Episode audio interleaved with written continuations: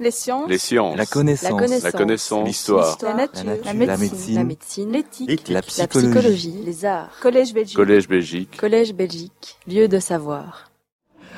Voilà, je vous remercie d'être venus, d'être venus si nombreux pour, euh, pour cette leçon. Mais peut-être que justement l'image de la fontaine et de l'eau vous a donné envie de profiter de cette belle fin d'automne.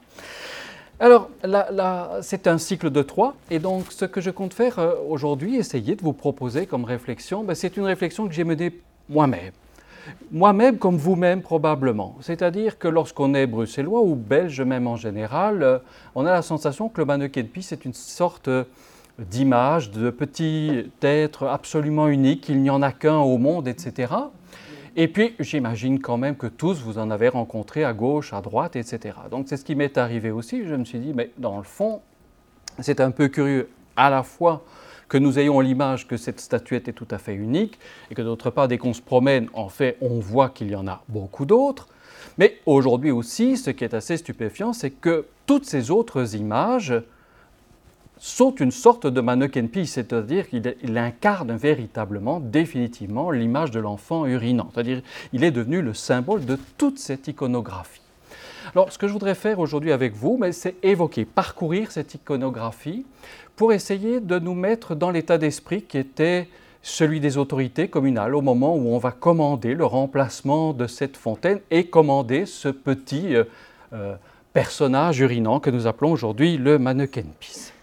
Alors, en fait, ma réflexion était tout à fait sotte, parce qu'on peut bien se douter tout de même que de représentation d'un homme, d'une femme, d'un enfant urinant, ça doit exister. C'est tout de même, excusez-moi, l'acte le plus trivial de toute l'humanité et de toute l'animalité. Donc on peut se douter que les artistes n'ont pas fait l'impasse définitivement sur ce qui est un acte euh, quotidien et peut-être plus évident encore que celui de boire ou de manger. Et en effet, il suffit de, vérifier, vous allez voir que euh, ce n'est pas le seul geste. L'urine est peut-être une sorte de forme assez soft euh, d'autres actes qui sont plus lourdement connotés, si j'ose dire. Et donc vous l'avez ici, en effet, c'est l'image du chieur. hein. Donc euh, voilà, c'est une image qui est bien fréquente. On pourrait certainement faire une étude du même genre. Il apparaît assez clairement quand même que entre les excrétions et l'urine, il y a tout de même une différence. Et ça apparaît, je dirais, rien que sur l'image que vous avez à gauche, c'est ce qu'on appelle un, un emblème, dans un recueil très célèbre d'Andrea Alciati ou Alciato, comme vous voudrez l'appeler, et qui nous montre en fait un homme récoltant précieusement sa merde, hein, c'est le mot, pour la thésauriser. Et on dit évidemment qu'il pêche contre la nature, que évidemment c'est l'attention que l'on a trop à tout ce que l'on produit soi-même, y compris ce qu'il y a de pire. Et on voit bien qu'il y a là un jugement moral et que ici, en effet, les déjections, la merde, sont considérées strictement comme quelque chose de négatif. On va voir que pour l'urine, la question est un peu plus complexe. Alors, à gauche, et on a déjà, je dirais, une dimension religieuse, une dimension morale. On va voir que l'image de l'enfant urinant va être convoquée souvent dans ce contexte-là. Et à droite, c'est une image, vous voyez, de la fin du 18e. On est vraiment autour de la période révolutionnaire. Et vous avez là, je dirais, simplement une image qui est celle d'un pied de nez. C'est une espièglerie, c'est quelqu'un qui vous regarde dans le blanc des yeux en se soulageant. Et on voit bien qu'il y a toute une dimension de satire, d'humour qui va être extrêmement présente et qui est un peu l'autre côté de cette iconographie. Alors, nous, Pie, c'est un enfant. Mais bon, l'iconographie ne se limite évidemment pas aux enfants. Et donc, on va trouver une jeune femme à gauche ou un vieillard à droite. L'un est situé en France, c'est un roman tiré du Moyen Âge, Les Amours de Gombeau et de Massé, où on voit une femme se soulageant de la manière la plus simple qui soit, et qui était quand même la manière dont les femmes se sont soulagées jusqu'il y a un demi-siècle à peu près. C'était la manière dont j'ai encore pu voir ça à la campagne. C'était comme ça. On a oublié qu'il y a des modalités qui ont changé. Ce que vous voyez peut vous paraître extraordinairement vulgaire, peut-être, parce que ce n'est plus dans les usages, mais c'était bien l'usage. Ma mère me racontait, et elle était campagnarde, que c'était comme ça que l'on faisait pipi, bien entendu, et comme ça qu'elle avait vu sa mère le faire. Et donc, cette image-là va avoir un énorme succès. Euh, elle va être reproduite notamment sur des séries de tapisseries. Et ces séries de tapisseries, vous le savez, ce sont souvent des choses que l'on offre au moment d'un mariage. Et le lien entre urine et côté nuptial, avec l'idée de fécondation qui est derrière, et qui vous montre que l'urine a déjà des connotations qui ne sont pas celles que nous avons vues tout à l'heure, va être un contexte très fréquent. C'est-à-dire que cette espèce de proximité entre urine, sperme, eau, fécondation va former une espèce de chaîne sémantique, métaphorique, je dirais, pour évoquer euh, la fécondation féminine. À droite, donc, un vieillard dans la tradition italienne. Jeune, vieux, homme, femme, et vous avez aussi des, peintres qui ont redit le motif et l'ont décliné un peu sous toute une série de manières. L'un des peintres les plus illustres qui se soit euh, ce motif de l'enfant urinant est certainement euh, Rembrandt. Avec un très beau dessin que je ne connaissais pas, qui est au, Rijksmuseum d'Amsterdam, avec une figure d'une femme faisant uriner son enfant. Euh, on la retrouverait, je pourrais vous la montrer, chez Millet au XIXe siècle. C'est à peu près la même image euh, que l'on va retrouver. Je ne pense pas qu'il y ait de connexité à établir entre les deux images, mais c'est vraiment l'image du geste simplement maternel sur le pas d'une porte faisant uriner son enfant. Alors l'image de droite, par contre, vous la connaissez, c'est l'enlèvement de Ganymède par Jupiter, et celle-là est une des plus compliquées qui soit. Personne n'ose vraiment la commenter, personne n'ose vraiment donner une interprétation d'un tableau qui pourtant est illustre, est adresse d'un des plus célèbres Rembrandt, mais qui fait peur à tout le monde parce que le sens échappe. Alors vous savez que Ganymède, normalement, c'est un très beau jeune homme dont Jupiter tombe amoureux. Alors un très beau jeune homme, vous voyez, c'est un sale chiard, comme on dit aujourd'hui, c'est un sale mouflet. Alors d'un côté, il tient des cerises. Bon, des cerises, vous verrez qu'elles vont souvent, évidemment, pour des raisons assez évidentes, avec euh, l'urine. Alors oui, il était sans doute en train de cueillir des cerises, mais enfin, la connotation sexuelle est quand même assez forte. Et puis, vous voyez qu'entre les jambes, de manière tout à fait claire, il fait pipi. Dans le dessin, il ne fait pas pipi, il fait caca et les parents sont en dessous. Donc, vous voyez que ce tableau est compliqué. Il est compliqué, donc il y a une euphémisation à remplacer quand même, je dirais, ce qu'il y a de plus cru dans la version originale chez Rembrandt, et il est arrivé à quelque chose de plus soft. Mais quelque chose de plus soft qui est quand même très difficile à interpréter. Certains y voient vraiment uniquement une évocation de la peur, finalement, c'est-à-dire l'aigle presque comme la mort. Donc on a évoqué un tableau funéraire pour ce genre euh, de choses. On verra qu'effectivement les enfants urinants apparaissent souvent dans un contexte funéraire aussi toujours comme symbole de vie et de renaissance. Hein. donc on voit bien que l'image va être très ductile. Et c'est l'interprétation qu'on trouve le plus souvent, mais on y voit aussi une dimension purement satirique, malgré la grandeur. C'est un grand tableau, malgré sa beauté, son fini, le fait qu'il ait été admiré depuis qu'il a été peint. Peut-être est-ce aussi simplement une espèce de tableau pied avec toute cette dimension d'humour liée à l'acte de déféquer et d'uriner. Et on va la retrouver tout au long de notre parcours. Je garde les deux suivantes de Rembrandt pour la bonne bouche, si j'ose dire, parce que elles ne sont pas très connues, mais elles sont particulièrement crues. Ce sont sans doute parmi les plus crues que je puisse vous présenter dans ce corpus. Ce sont deux petites gravures qu'il réalise, vous le voyez, en 1631. Euh, elles sont très célèbres, toutes les grandes collections la possèdent, et vous voyez qu'il y a là une manière, euh, je dirais, d'évoquer la trivialité très forte, très crue très dur. Euh, on, aura rarement, je dirais, euh, une attention portée sur euh, le geste de l'homme qui tient son sexe en train d'uriner, ou pour la femme, une vue aussi dégagée, j'ose dire, sur l'événement hein, d'une femme qui semble se soulager en cachette, croyant qu'on ne la voit pas. Évidemment, l'artiste la voit et vous la voyez en plein. Hein. C'est bien le but, évidemment, de vous mettre en situation de voyeur d'une femme qui essaie de cacher cet acte. Alors, homme, femme, adulte, enfant, mais vous vous doutez bien, je l'ai dit d'emblée, le, geste est tellement banal, tellement trivial, que bien entendu, on le trouve partout. On le trouve absolument partout. On le trouve, vous le voyez, au calcolithique déjà, ici, euh, dans ce euh, tumulus qui a été fouillé, dont les objets sont aujourd'hui à Sofia. C'est assez intéressant de voir cet objet, puisque vous voyez qu'il s'agit d'un vase on a quand même déjà la sensation que cet objet profite, je dirais, du motif de l'urine pour faire une sorte de, vase verseur. Hein. Donc, vous voyez pourtant que nous sommes 6000 ans avant Jésus-Christ, une statue évidemment extraordinairement élaborée euh, que celle-là.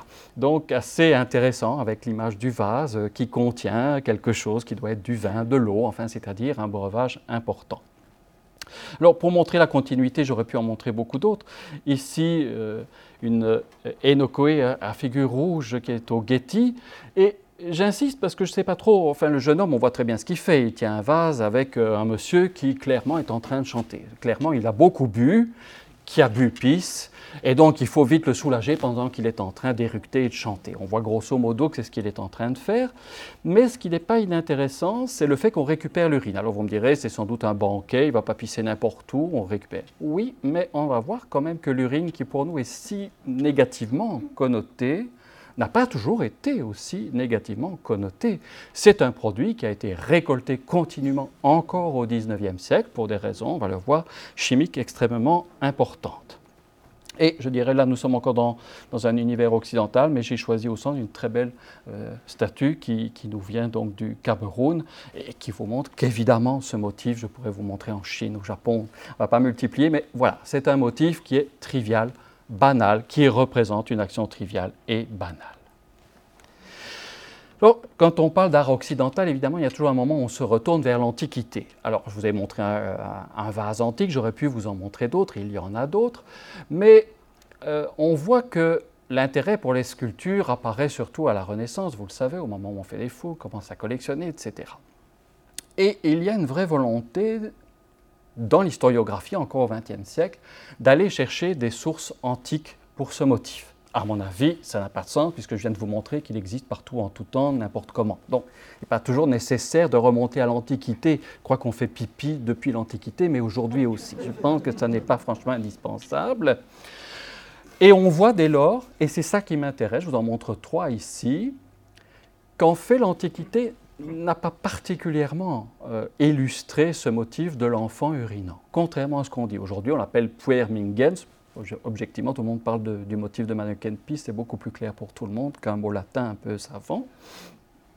Et on nous montre alors toute une série de statues. Alors j'ai quand même soumis les affaires à mes collègues spécialistes qui ont beaucoup ri en voyant celle-là. Il a dit, mais c'est pas possible, il l'a acheté sur un marché en Italie au 19e. En fait, tout le monde voit que ça a été fait, c'est mal fait, c'est un faux caractéristique. Mais il est quand même reproduit dans un grand ouvrage classique euh, paru en allemand, c'est-à-dire très sérieux, dans les années 1970. Alors celui-là, il m'intéresse fort. Il m'intéresse fort parce que si vous allez voir sur le site du Louvre, il est toujours conservé à la section des antiquités du musée du Louvre. Et quand vous regardez bien l'affiche, il est mis temps moderne. Ah, ben de fait, hein, c'est une statue des temps modernes. Franchement, on est toujours surpris avec les faux, c'est que très longtemps, le, faux paraît un faux, on ne voit pas pourquoi il est faux, et puis soudain, sans doute parce que dans les modèles nous voyons autre chose, le faux apparaît comme un faux. Aujourd'hui, quand on vous montre Van Meegeren, on ne comprend pas comment on a pu confondre un vrai Vermeer avec un Van Meegeren. C'est un petit peu la même chose ici. En fait, celui-là, il a été copié par Titien, par Rubens, vous allez voir, c'est vraiment un archétype. Et j'aimerais beaucoup qu'on le retire de la collection des antiques et qu'on le mette dans la collection des sculptures modernes du musée du Louvre, parce que c'est sans doute une des statues qui a été la plus copiée par les mains les plus illustres. Mais donc, pour l'instant, elle est dans la réserve. On ne peut pas dire qu'on a acheté un faux et qu'on a exposé un faux romain pendant très longtemps. Alors celui-ci, il ne faut pas être grand clair pour voir qu'il lui est arrivé une bricole. Il est arrivé une bricole et, d'après mes collègues, la tête est vraiment antique, mais le dessous, on pense franchement que c'est un solide rhabillage pour transformer une jolie tête d'enfant antique en une fontaine pour un jardin à la Renaissance italienne. Donc, ce qui me frappe, c'est que dès que je vais dans les motifs de l'Antiquité, grosso modo, je vais tomber sur beaucoup de faux qui ont été créés, on le voit, au XVe et au XVIe siècle pour répondre à une demande. C'est-à-dire le motif a tellement de succès qu'on veut acheter ça et l'appuyer sur des œuvres de l'Antiquité. Mais en fait, euh, pas de chance, il n'y en a pas tellement. Il y en a, il y a des sarcophages des 2e, 3e siècles, c'est-à-dire tout de même des œuvres assez tardives qui illustrent ce motif. Mais enfin, acheter un sarcophage, c'est beaucoup plus encombrant que ceci. Euh, voilà, donc il faut avoir les moyens aussi pour l'exposer. Donc ce qui m'intéresse, c'est qu'on voit qu'il y a une demande et que finalement l'Antiquité, qui n'a pas ignoré le motif, ne l'a pas véritablement non plus exploité de manière très forte. Quand il l'exploite, c'est d'une manière un peu plus vigoureuse que ce que je viens de vous montrer. Ça, ce sont vraiment deux motifs, surtout l'Hercule ivre et urinant est une des statues les plus célèbres de l'Antiquité. Il y a énormément de versions et elle a été elle aussi euh, peinte par Van Dyck. Je crois d'ailleurs que le silène ivre est ici euh, à Bruxelles, mais Jordans, Rubens ont tous copié ce motif dans leur grande bacchanale. Donc, oui, le motif existe, mais en général, c'est au contraire une image de force, c'est-à-dire en effet Hercule qui urine pour avoir trop bu, et à droite, c'est une fontaine. Donc il devait y avoir beaucoup d'eau, puisque vous voyez, c'est un priap euh, qui devait suffire à la peine. Priap, fontaine, image évidemment de l'eau et du sperme, image de fécondation qui est vraiment très ancienne. Mais donc, c'est plutôt ces deux figures-ci. Alors, j'ai une collègue qui cherche, parce qu'elle m'a dit, je crois que je t'en ai trouvé un à Ostie. Mais voilà, je n'ai pas encore de photo, mais j'attends donc avec impatience et vous devrez revenir écouter ça. Alors, au Moyen Âge, on en trouve. Et on les trouve, euh, je dirais, dans des contextes euh, qui sont souvent des contextes médicaux. En effet, si on remonte à Pline, il y a de longs passages dans l'histoire naturelle de Pline sur l'urine et les usages que l'on peut en faire, hein, parce qu'en effet, et vous le voyez, c'est ce qu'on fait ici, on récupère l'urine. Hein. Donc c'est un geste aujourd'hui qui nous paraît banal, mais l'urine contient de l'acétone. L'acétone, on ne parviendra pas à la fabriquer avant euh, le 19e siècle est loin dans le 19e siècle, et donc la seule manière d'en avoir, c'était de récupérer les urines. Donc dans les rues de Paris, effectivement, on passe de maison en maison, il y a un récolteur d'urine. C'est notamment indispensable pour le travail de la laine, puisqu'il faut la dégraisser, c'est bien l'urine qui va faire ce, travail de dégraissage de la laine. Il est aussi indispensable pour euh, la fabrication du cuivre. Donc vous voyez que ce sont vraiment deux choses très très importantes dans la vie du quotidien. Donc on va voir beaucoup d'images où on récupère euh, l'urine. Ici, c'est un traité de médecine où on montre le pouvoir des plantes. Et je l'ai choisi aussi, mais je ne ferai qu'un passage. Vous connaissez sans doute les légendes qui entourent euh, la mandragore. Mandragore qui est censée être cette plante fécondée par le sperme d'un pendu au pied d'un gibet, l'image donc du sperme fécondant la terre. Et dans une vision matérialiste, évidemment, la terre fécondée produit une plante dont la racine était censée ressembler à un être humain. Donc, à travers le Moyen Âge, et je les ai découverts récemment dans Sextus Placitus, alors quand on regarde, on en trouve beaucoup. Vous voyez que nous sommes au XIIe siècle, donc parmi les plus anciennes que moi je connaisse, en tout cas pour euh, l'iconographie euh, moderne, qui ne soit pas l'iconographie antique. Et vous voyez que dans le traité, c'est très très clair, on récupère simplement les urines, on n'est pas là même pour les, analyser, j'aurais pu vous montrer des, images on voit la, la, fiole, on regarde à travers, on étudie les urines, encore aujourd'hui hein, d'une certaine manière, mais où elle est bien récupérée comme l'un des objets qui servent en effet en médecine. Et vous voyez que cette image-là que l'on trouve dans tous ces traités, dans euh, tous ces beaux volumes largement illuminés, la plupart sont, en ligne euh, à la British Library, c'est là que je les ai trouvés. Et vous voyez que ce motif de la récupération de l'urine, on va la trouver sur un disco d'apparto. On reviendra tout à l'heure sur ce que signifie cet objet. Mais vous voyez un petit enfant qui récupère et un autre qui euh, urine. Et vous le voyez chez le Pérugin, donc le maître de Raphaël, vous avez la même scène, deux enfants, l'un urine, l'autre ramasse. Et cette scène-là de l'enfant qui urine et de l'urine qu'on récupère est vraiment extrêmement fréquente. L'image la plus célèbre est sans doute celle-ci. Alors j'ai déjà parlé du Ganymède dont je ne dirai rien parce que personne ne parvient à expliquer le tableau. Alors ce dessin de Michel-Ange, ça c'est la foire d'empoigne. Si vous voulez lire vraiment tout et son contraire, je vous invite à aller lire. C'est un de ces sublimes dessins qui appartiennent à la reine d'Angleterre qu'il avait offert à Cavalieri, son ami amant. Ce sont parmi les plus beaux dessins de Michel-Ange, ce sont des dessins tout à fait achevés, ce sont des œuvres définitives, ce ne sont pas du tout des esquisses qu'il propose là, mais vous retrouvez, euh, le motif est ici.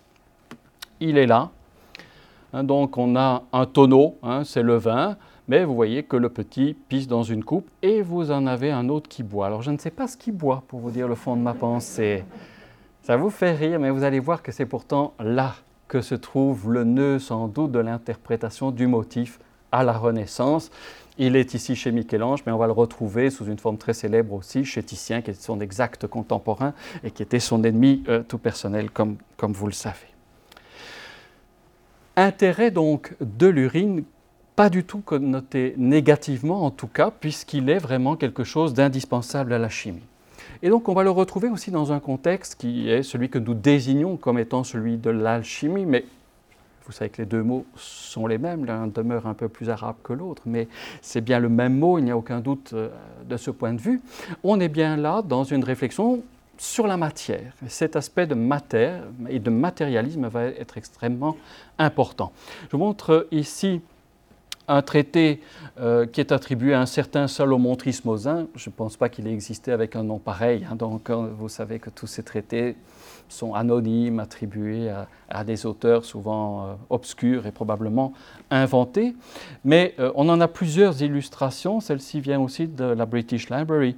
Et elle est intéressante parce qu'elle me permet d'évoquer, je dirais justement, cette double fonction de l'urine. Vous voyez que sur cette euh, miniature qui est proprement alchimique. C'est un traité euh, d'alchimie, la Splendor Solis. Vous voyez que vous avez deux figures qui urinent à gauche et à droite. Et si vous regardez, vous allez voir en bas, cette urine est une urine qui nous paraît dorée, mais elle ne l'est pas. C'est de la boue. Elle est souillée et elle transforme la nature en une espèce de marais, de cloaque. C'est son pouvoir négatif, mauvais. Alors que de l'autre côté, regardez, tout est bien verdoyant, c'est son pouvoir de fécondation. C'est assez intéressant de voir sur une seule image ce qui va être le développement de cette iconographie qui est à la fois négative mais aussi hautement positive. Et je dirais dans ce traité, on le voit de manière extrêmement claire.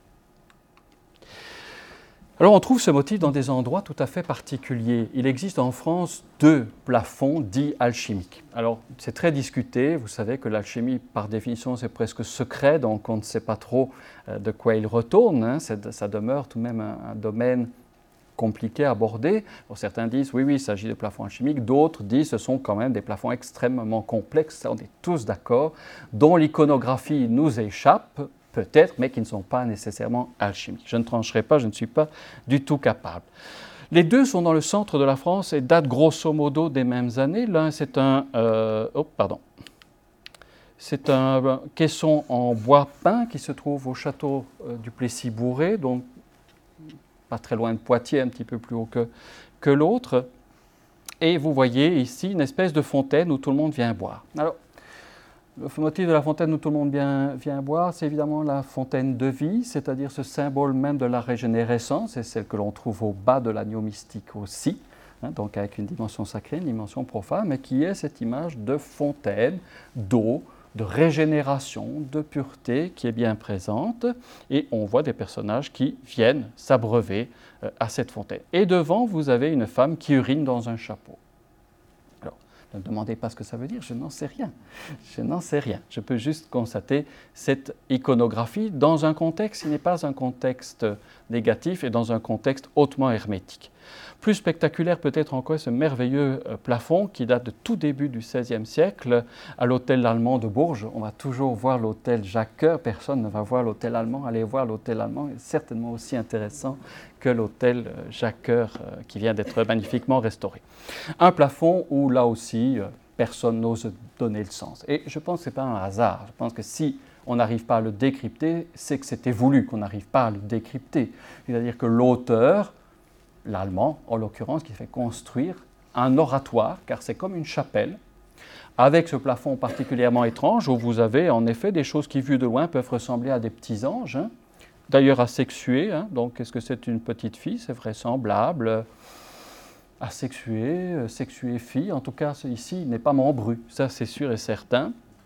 Et euh, en effet, presque aucune de ces figures n'est répertoriée dans les traités d'iconographie contemporains. Donc c'est vraiment quelque chose qui a été inventé, sans doute comme un objet de méditation, peut-être d'auto-réflexion, c'est-à-dire que l'auteur du dessin de ce plafond, c'est-à-dire propriétaire de la maison qu'il l'a souhaité, a voulu sans doute se dire des choses, dire des choses, mais sans doute sur un mode extraordinairement hermétique. En tout cas, le motif de la femme urinant dans un chapeau ou de la jeune enfant ou spiritello qui urine dans un sabot est absolument un apax, on n'en connaît pas d'autre. vous voyez, je ne cherche pas du tout à lier l'Antiquité avec le Moyen Âge, et au contraire, je pense qu'il faut se dire que c'est une iconographie qui n'a pas eu besoin d'être retrouvée. Elle existe là, mais il y a un moment où quand même les deux vont vraiment se retrouver dans un ouvrage qui est l'Hypnerotomachia Polyphilie, que vous avez tous lu, j'espère, qui est le songe de Polyphile. Comment vous osez rire? Cet ouvrage a été peut-être le plus lu du XVIe siècle. Et c'est pas si mal. Je pense qu'aujourd'hui encore, vous auriez du plaisir. En plus, regardez les illustrations est considéré comme le plus beau livre illustré en gravure sur bois. C'est l'entourage de Botticelli qui l'avait réalisé. Reconnaissez avec moi que c'est absolument splendide. Hein. c'est un livre de haute bibliophilie. Mais ce songe de Polyphile, puisque c'est le, le nom qu'on lui donne en français, qui apparaît, vous voyez, à l'extrême fin 1499, va avoir une influence sur l'Europe entière au XVIe siècle. Il est traduit. Voilà la version euh, française qui est diffusée euh, en 1546 à Paris. De quoi s'agit-il? Alors, au sujet, euh, brièvement, ben, Polyphile est amoureux de Polia. Et Polia, c'est une sorte d'incarnation du beau, de la perfection, de la sagesse. Et elle s'incarne évidemment dans le visage d'une belle jeune fille qu'il a rencontrée et dont il est tombé amoureux. Et c'est en rêvant, il s'endort, et dans ce rêve, il va vivre sa quête de Polia, cette quête de la perfection. Et il se réveille dans un univers qui est celui des humanistes de la Renaissance, des débuts de la Renaissance, et qui est une sorte de campagne romaine dans laquelle gisent divers fragments de l'Antiquité. Et le chemin de de Polyphile à la recherche de Polia, pardon, va être de découvrir ces objets, ces monuments de l'Antiquité, d'essayer de les comprendre, c'est vraiment un cheminement, un roman éducatif jusqu'au moment où en effet il pourra accéder au savoir suffisant, la sagesse et la sagesse des antiques pour accéder à la reconnaissance de la belle Polia qu'il cherche depuis le début. Et je dis, cet ouvrage est vraiment intéressant parce que vous voyez qu'il est l'héritier du roman La Rose, c'est le personnage amoureux d'un idéal et tout le roman se passe dans une quête onirique. oui, c'est un grand roman encore médiéval. Et d'autre part, l'un des objets, c'est cette réflexion sur l'Antiquité en étant en pleine Renaissance. C'est vraiment un moment, un ouvrage où les deux voix, celle de l'Antiquité et l'autre, se réunissent. Et elles se réunissent, vous le voyez, à deux moments sur l'iconographie qui nous intéresse. Et le livre a été tellement admiré, tellement lu, tellement collectionné, copié, qu'on peut dire vraiment qu'il va jouer un rôle matriciel dans l'iconographie qui nous intéresse. Deux épisodes, on commencera par celui-ci. Donc, un moment, Polyphile erre dans la campagne et il va voir un, triomphe de Bacchus. Et sur le char de Bacchus, on décrit toute une série de bas-reliefs, dont celui que vous voyez. La gravure prend un de ces bas-reliefs du char de Bacchus et l'illustre. Et vous voyez que le motif qui nous intéresse, si j'ose dire, est là. Vous avez un puto ici, un pichatore qui urine, et vous avez ici Bacchus, gros et gras, euh, un peu abattu par la chaleur et par le vin, et une multitude de poutis euh, vendangeurs. Cet épisode-ci est plus lié au parcours, à la quête de Polyphile, puisqu'il entre dans ce beau temple que je vous montrerai, dans un beau temple, et là il va voir toute une série de jeunes femmes nues. Et bien entendu, vous imaginez ce qui va se passer. Ce jeune homme euh, qui est bien membré et qui est très parfaitement constitué devant cinq jeunes filles qui rient et qui sont nues, suscite un effet que vous imaginez bien. Et dès lors, il va vouloir s'approcher, il va marcher sur une, sur une dalle qui va basculer. Et à ce moment-là, la quinette, c'est le mot qu'emploie le traducteur de l'enfant, va jeter un jet d'eau froide, mais tellement puissant que Polyphile va tomber à la renverse. Vous avez bien compris que c'était vraiment son désir purement brutal, sexuel, qui est ainsi puni. Il est calmé de son ardeur par ce jet d'eau froide qui lui tombe dessus. Tout le monde rit il rit aussi. On retrouve cette dimension satirique, plaisante, qui est quand même généralement attachée au motif. Commençons par le plus simple de ces deux motifs, parce que les deux sont appelés à une très grande euh, descendance. C'est le lien évident entre la boisson et l'urine, c'est évident, et lorsque l'on pense boisson à l'époque, ben oui, c'est l'eau et l'eau au moins coupée au vin euh, pour des raisons d'hygiène. Et donc le vin apparaît comme la boisson par excellence, celle que l'on doit euh, boire et parce que aussi elle est plus hygiénique que d'autres. J'ai montré ici les deux gravures, la version Aldine en haut de 1499 et la version française. Vous voyez que à la fois c'est très proche et il y a une grande part aussi de réinterprétation graphique hein, donc entre les deux versions, mais il y a aussi plus d'illustrations dans la version française que dans l'original. C'est parfois intéressant de collationner les deux. Voilà ce que va donner cette image. Je vous l'ai dit, euh, deuxième, troisième siècle, on les avait déjà retrouvés à l'époque, une série de sarcophages nous montre en effet des scènes bachiques. Et souvent, dans ces scènes bachiques, pas souvent, mais deux à trois fois, il y a un petit poutot qui urine. Bon, vous avez ici l'image de Bacchus gros et gras, ivre, hein, il est à moitié endormi, vous le voyez, hein, il n'a pas l'air très éveillé, c'est le moins qu'on puisse dire, et il se fait copieusement compisser par un angelot, l'un de ces pouteaux euh, vendangeurs qui sont à l'arrière. Hein. C'est une image, vous le voyez, de, de satire. C'est l'enfant qui se moque du Dieu, du Dieu qui a trop bu, qui est endormi, qui a perdu ses moyens. On est dans l'image référentielle de la satire. Vous savez que notre mannequin Peace va en emprunter une bonne partie de cette couleur de la satire. Peut-être plus satirique et plus drôle encore ici, hein, le gros Bacchus endormi avec un type bien décoré qui lui pisse dessus, il ne se rend même pas compte, il est tellement endormi et tué par le vin qu'il ne se rend compte de rien. C'est vraiment le verbe compisser. Aujourd'hui, on ne l'utilise plus. Conchier est revenu à la mode, mais c'est la même chose. Il se fait compisser par un de ces petits euh, qui se moquent du Dieu. C'est une image qui, va rester. Vous connaissez sans doute euh, l'épisode célèbre euh, où euh, Rabelais nous explique enfin d'où vient le nom de Paris. Il ne sait pas d'où vient le nom de Paris, et donc Rabelais imagine qu'effectivement Gargantua des gens enquiquinés par les Parisiens à l'époque, donc il n'y a rien de neuf, il les trouve extrêmement prétentieux et tout, ça l'embête très très fort, c'est un bon provincial, il n'aime pas ça du tout. Et donc à un moment, il en a marre des Parisiens. Et donc il se met à pisser depuis les tours de Notre-Dame, provoquant une immense inondation dans Paris. Et il dit, ils n'ont Paris. Et c'est de là que vient le mot Paris. Donc vous voyez, on est dans ce grand univers carnavalesque de renversement, d'humour, hein, de pied de nez, que le geste d'uriner va conserver jusqu'à aujourd'hui, bien entendu. D'autres images qui vous montrent la descendance de ces scènes de personnages urinant dans un contexte bachique. Un très joli euh, petit euh, enfant, Bacchus, cette fois-ci ivre sur son tonneau et vous voyez que la bonde n'est pas celle que l'on attend. Il y a une bonde là, il y en a une autre là. C'est intéressant, on va voir que le jeu sur les doubles bondes est très très fréquent euh, là. Il y a celle du tonneau, c'est le vin, et là l'urine. Mais on voit bien que la volonté de l'artiste ici, euh, Tsukaro ou Tsukari comme vous voudrez, est de provoquer une identification entre le vin qui coule du tonneau et l'urine qui sort du Dieu euh, lui-même, dans un contexte qui est purement comique comme vous le voyez, avec toute une série de figures satiriques. Hein. Souvent, la figure de Momus, le dieu de la raillerie, est présent euh, dans ces scènes.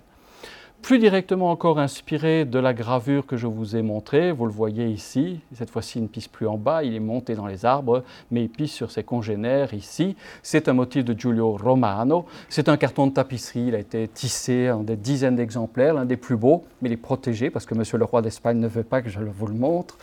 Euh, un des plus beaux ensembles est au, Palais Royal euh, de Madrid. Je, l'ai vu, mais on ne peut pas photographier, donc euh, je ne peux pas vous le montrer. Celui-ci, c'est intéressant. Regardez, allez vraiment à l'hôtel allemand à Bourges, puisque par hasard, vous aviez le plafond alchimique tout à l'heure, mais ils ont un des exemplaires de cette tapisserie montrant les enfants vendangeurs en train d'uriner.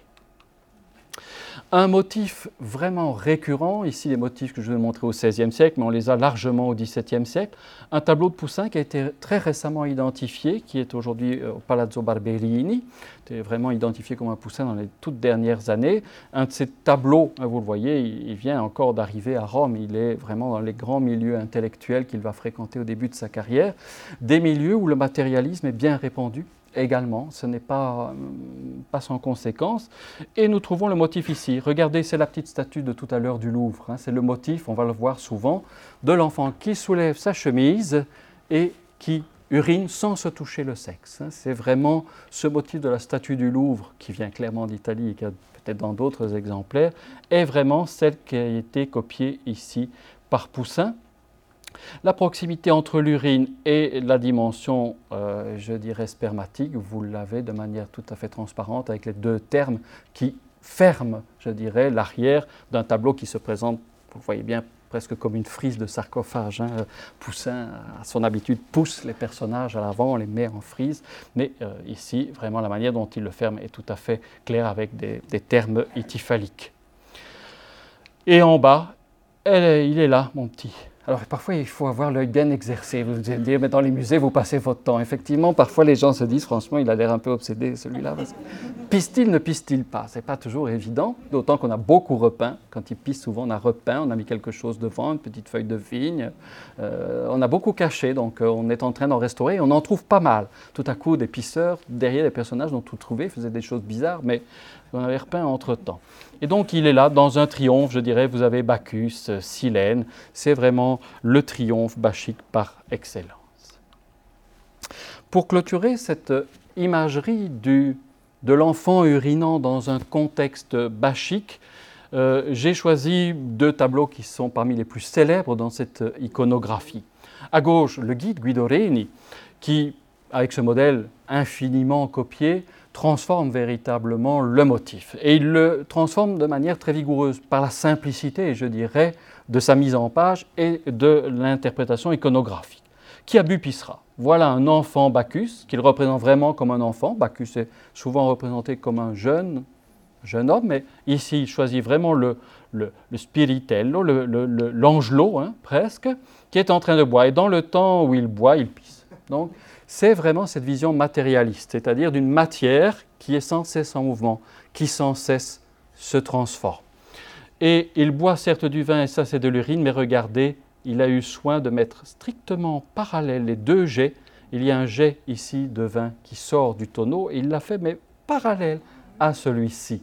Et donc vous avez vraiment l'image du vin qui passe, qui ressort de l'urine. Et l'urine, regardez, elle coule sur la terre. De la terre ressort un pampre qui va là et puis qui devient du vin qui recommence. Et vous avez tout le cycle, tout le cycle de décomposition de la matière, de la vie, de la mort et de son éternel recommencement. L'urine est vraiment un des motifs qui vont être plus utilisés dans ce contexte d'une pensée ben, sans doute nourrie de Lucrèce, matérialiste et pas toujours celle que l'on met en avant. Mais oui, euh, ces peintres étaient souvent des gens très cultivés qui avaient lu ce genre de choses et qui ont pu créer une iconographie parfois qui, lorsqu'on ne leur regarde pas qu'avec un seul sourire, dit des choses parfois un petit peu surprenantes. On fait euh, Rubens d'une manière un peu plus chargée, nous sommes d'accord que Guidorini dit exactement la même chose. C'est un de ses chefs-d'œuvre, hein, c'est, un de ses plus beaux tableaux, c'est un, Rubens de Rubens, peint entièrement par lui. Vous savez que ce n'est pas souvent le cas. Et quand il le fait, c'est qu'en général, il trouve le tableau vraiment intéressant, et c'est le cas.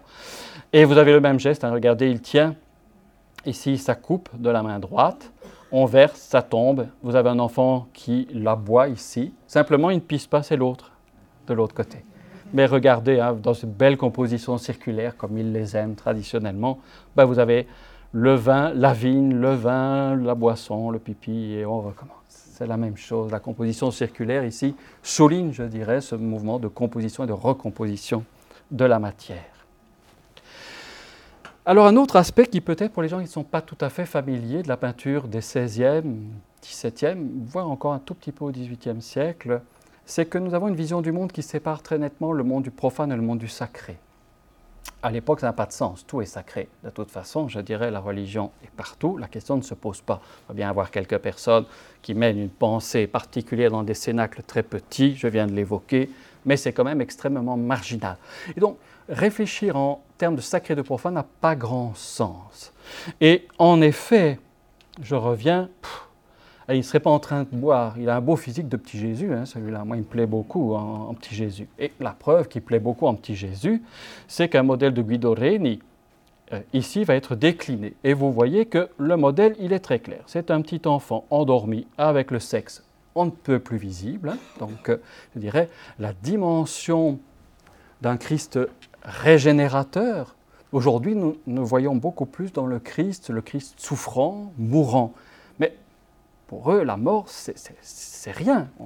C'est Pâques qui importe, c'est la résurrection, c'est la vie qui recommence. Nous sommes complètement déphasés.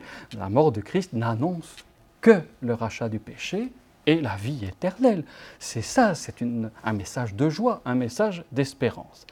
Et donc ici, on va voir cet enfant bien membré, endormi sur quoi? Sur la croix, tout simplement. Et donc évoquant effectivement le supplice de la croix est un acte de régénération. Et l'enfant n'a pas peur, il est là. Vous voyez que le même motif a été utilisé pour un petit amour, c'est un cupidon cette fois-ci. Vous avez pourtant une croix à l'arrière qui est endormie. Et la dernière est très belle, c'est une copie, je n'ai pas pu prendre l'original non plus, qui est dans une collection privée, euh, nous montre la Vierge adorant l'enfant endormi, mais vous voyez que le motif, la nudité complète de l'enfant, peut-être ne vous avez pas frappé, quand on la voit dans les trois contextes, on se dit, bah, oui, c'est pas si habituel, d'habitude elle soulève un petit voile pudique, hein, comme ça, vous voyez très très bien ce genre de choses. Ben, non, ici, on voit que chez Guido Reni, euh, il y a cette volonté de montrer, je dirais, la dimension euh, sexuelle du Christ que nous avons un peu ignorée. Et pour souligner, je dirais, cette proximité entre contexte bachique et contexte euh, chrétien, c'est évidemment toute la référence à l'Eucharistie, c'est le pain et le vin, bien entendu, le vin symbole du, euh, sang du Christ, mais redit et répété dans euh, le sacrifice de la messe, comme évidemment le symbole de la régénérescence du sang renaît la vie, bien entendu. Et donc, de fait, ce tableau de Jordan, on a pensé que c'était vraiment un, très très bête peintre hein, qui ne savait peindre que des bêtises. Je ne sais pas si vous avez pu voir la magnifique exposition qu'il y a eu il y a deux ou trois ans au Musée Royal des Beaux-Arts. Moi, je suis sorti de là en me disant, mais je m'étais complètement trompé sur ce peintre. C'est au contraire un peintre extrêmement érudit, enfin méditatif, enfin finalement peut-être plus proche de Poussin que, que tous les autres peintres flamands. Et il livre cette chose très étrange. Et on, le dit, on le dit en montrant ce tableau, ben oui, c'est un Bacchus jeune, entouré de satyres et d'êtres buvants. Mais bon, tout le monde nous dit, oui, c'est quand même un peu bizarre, il tient de la main gauche ce grand verre de vin, ce n'est pas habituel. Ben, il n'y a pas que ça qui n'est pas habituel. Hein. Enlevez-lui ça, regardez, c'est un physique de Jésus-Christ. Il n'a pas peint Jésus-Christ en Bacchus, c'est pas ça que je veux dire. Mais vous voyez très bien que par le jeu intertextuel, par les images que vous avez là, de représentation du Christ sortant du tombeau, du Christ triomphant, jeune. Vous voyez bien que c'est le même modèle qui revient ici. Et c'est bien la même idée de régénérescence qui apparaît et qui permet le tuilage, je dirais, de ces iconographies. Alors aujourd'hui, on a tout à fait perdu cette faculté de passer du registre du sacré au profane. Et pour eux, c'était une évidence. Et il faut vous mettre aussi dans un univers où le Christ sortant du tombeau est une des iconographies les plus fréquentes. Et donc, généralement, le torse nu tenant en effet ce drapeau, signal de sa résurrection, vous voyez que même la pose est celle d'un Christ sortant du tombeau. Et pour lier encore euh, avec le thème du vin, une iconographie qui est assez fréquente chez nous, c'est celle du euh, pressoir mystique, où donc le, le, Christ parfois est vraiment dans un pressoir écrasé, le sang sort et devient du vin. Hein, donc image du sang et du vin, le motif eucharistique traditionnel. Ce qui m'intéresse dans cette version de Gand, c'est que vous voyez, ça se transforme en une fontaine de vie, très symboliquement. Vous n'auriez pas ça, vous dites, ah oui, c'est la fontaine de vie, les jeunes, les vieux, les enfants viennent boire à cette fontaine pour obtenir la vie éternelle. C'est ce que leur promet le Christ par sa résurrection. Donc c'est tout à fait juste. Vous me direz, mais là, il n'y a pas d'enfant qui fait pipi. Non, ce que je voulais vous montrer, c'était cette facilité que les hommes des temps modernes avaient de passer d'un registre à un autre. Mais j'ai des églises où ils font pipi. Ah, ça, vous avez été trop vite. Si, si, si, si. Alors, je ne vous en montre qu'une, mais il y en a beaucoup. Alors ici, c'est Lorenzo Lotto, un de ceux qui a le plus illustré ce motif de l'enfant urinant. Et il a peint toute une chapelle, l'oratoire, euh, vous le voyez, Suardi, euh, dans, dans, une petite campagne, comme on dit en italien, près de Bergame. Et il a peint ce plafond, vous le voyez, comme une grande treille, c'est-à-dire un grand motif eucharistique. Donc vous avez toute une série euh, de, branches, de pampres, de grappes, etc. Et une série d'enfants vendangeurs. On retrouve le motif des enfants vendangeurs qui viennent des sarcophages, qu'on a revus chez Polyphile et qui ont vraiment fait florès. Et parmi eux, il y en a un qui fait cruellement pipi. Ah, ça, il n'y a pas de doute, il vous fait pipi. Et à l'époque, il faisait pipi dans le bénitier. Et donc, vous voyez, il y a une part de jeu, mais il y a une part de symbole aussi. Et donc c'est bien ça, c'est bien l'image du Christ et de la résurrection, c'est l'image du vin, et en effet de la régénération par l'eau et son changement du vin en eau. L'autre épisode du polyphile est donc celui dit du bain des nymphes. Alors j'ai choisi la version de Paris parce qu'elle nous montre justement ce très très joli temple qui lui aussi a été copié. On en a fait des fabriques dans les jardins, etc. Il est vraiment à son tour devenu un modèle de fabrique de jardin. Et vous avez donc ici le pauvre Polyphile.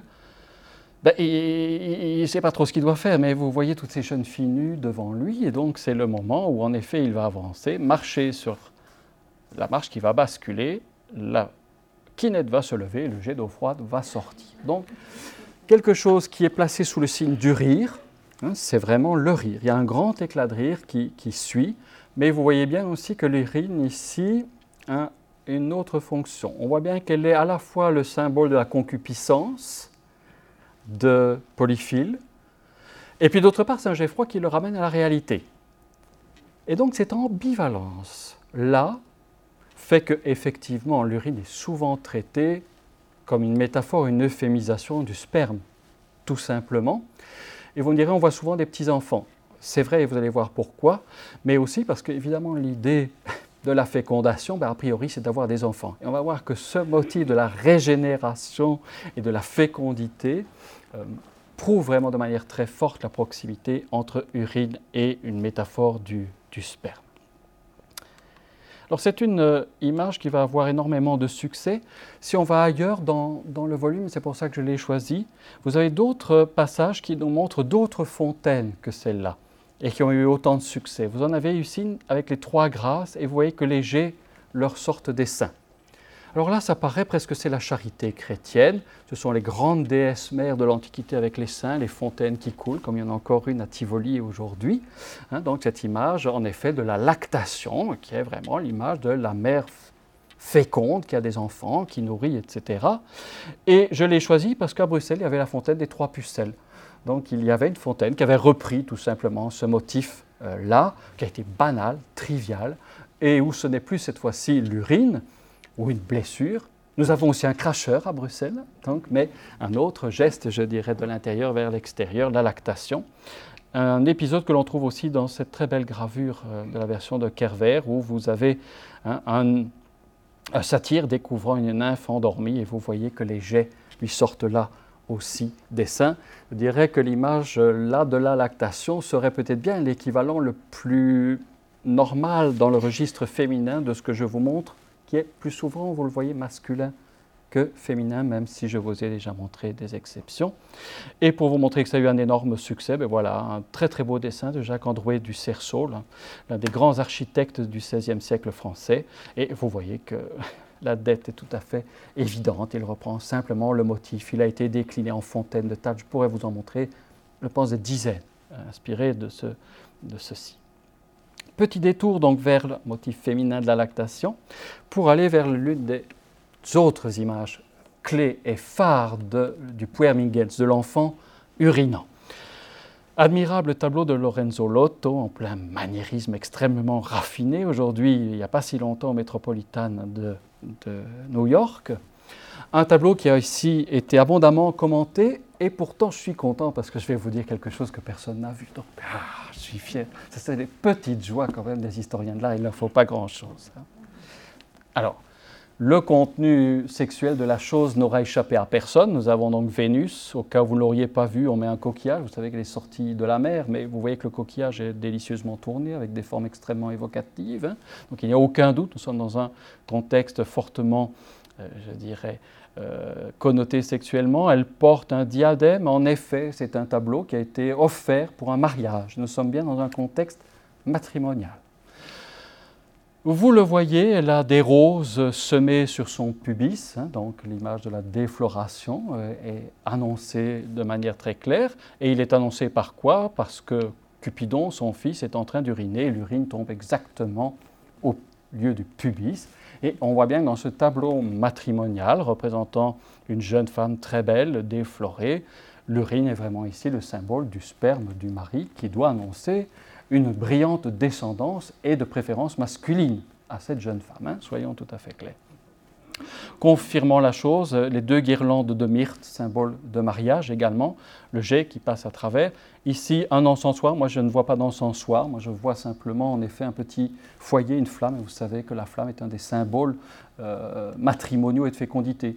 Si vous songez au double portrait Arnolfini de Van Eyck, il y a juste une chandelle allumée sur le lustre. Hein. donc, c'était une image bien facile à décoder.